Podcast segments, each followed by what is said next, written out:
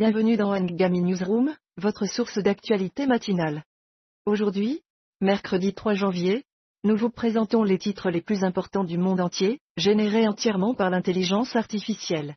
Dans le monde, une force multinationale dirigée par les États-Unis fait face à des attaques outils en mer Rouge. Cette situation tendue soulève des préoccupations quant à la stabilité régionale et à la sécurité maritime.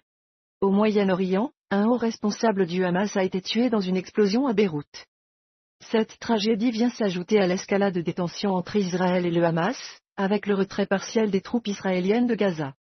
Le président français Emmanuel Macron a appelé Israël à éviter toute escalade, en particulier au Liban. Aux Émirats arabes unis, le président Sheikh Mohamed a reçu le chef de l'Organisation mondiale de la santé Abu Dhabi. Cette rencontre met en évidence l'importance de la coopération internationale dans la lutte contre la pandémie de Covid-19.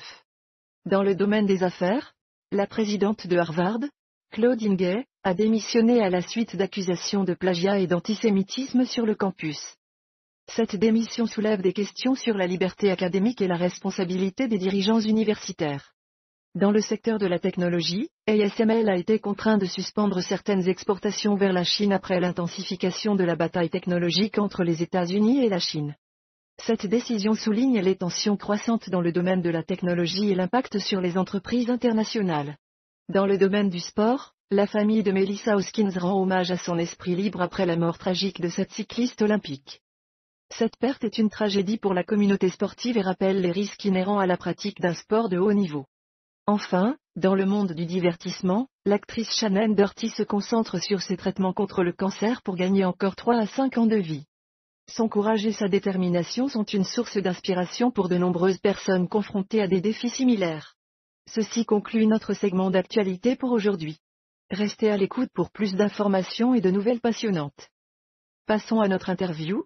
Accueillons l'éditeur en chef pour discuter du récent article sur le leader senior du Hamas tué dans l'explosion de Beyrouth. Quelles répercussions cela pourrait-il avoir sur le conflit entre Israël et le Hamas?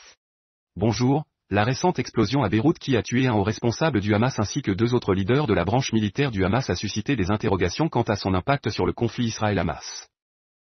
Si les informations sont avérées, il s'agirait de l'attaque la plus meurtrière contre un haut responsable du Hamas par les forces israéliennes depuis le début de la guerre déclenchée par l'attaque d'octobre 2023. Cette attaque risque de porter un coup dur au leadership du Hamas et d'élargir davantage l'arène du conflit entre Israël et le Hamas. Je suis votre présentateur et, et vous écoutez Ngami Newsroom. Merci encore à tous nos auditeurs pour leur fidélité. Et pour clôturer cette émission en beauté, je vous recommande d'écouter la magnifique chanson Ma sœur de Lina Mayenne sur Ngami.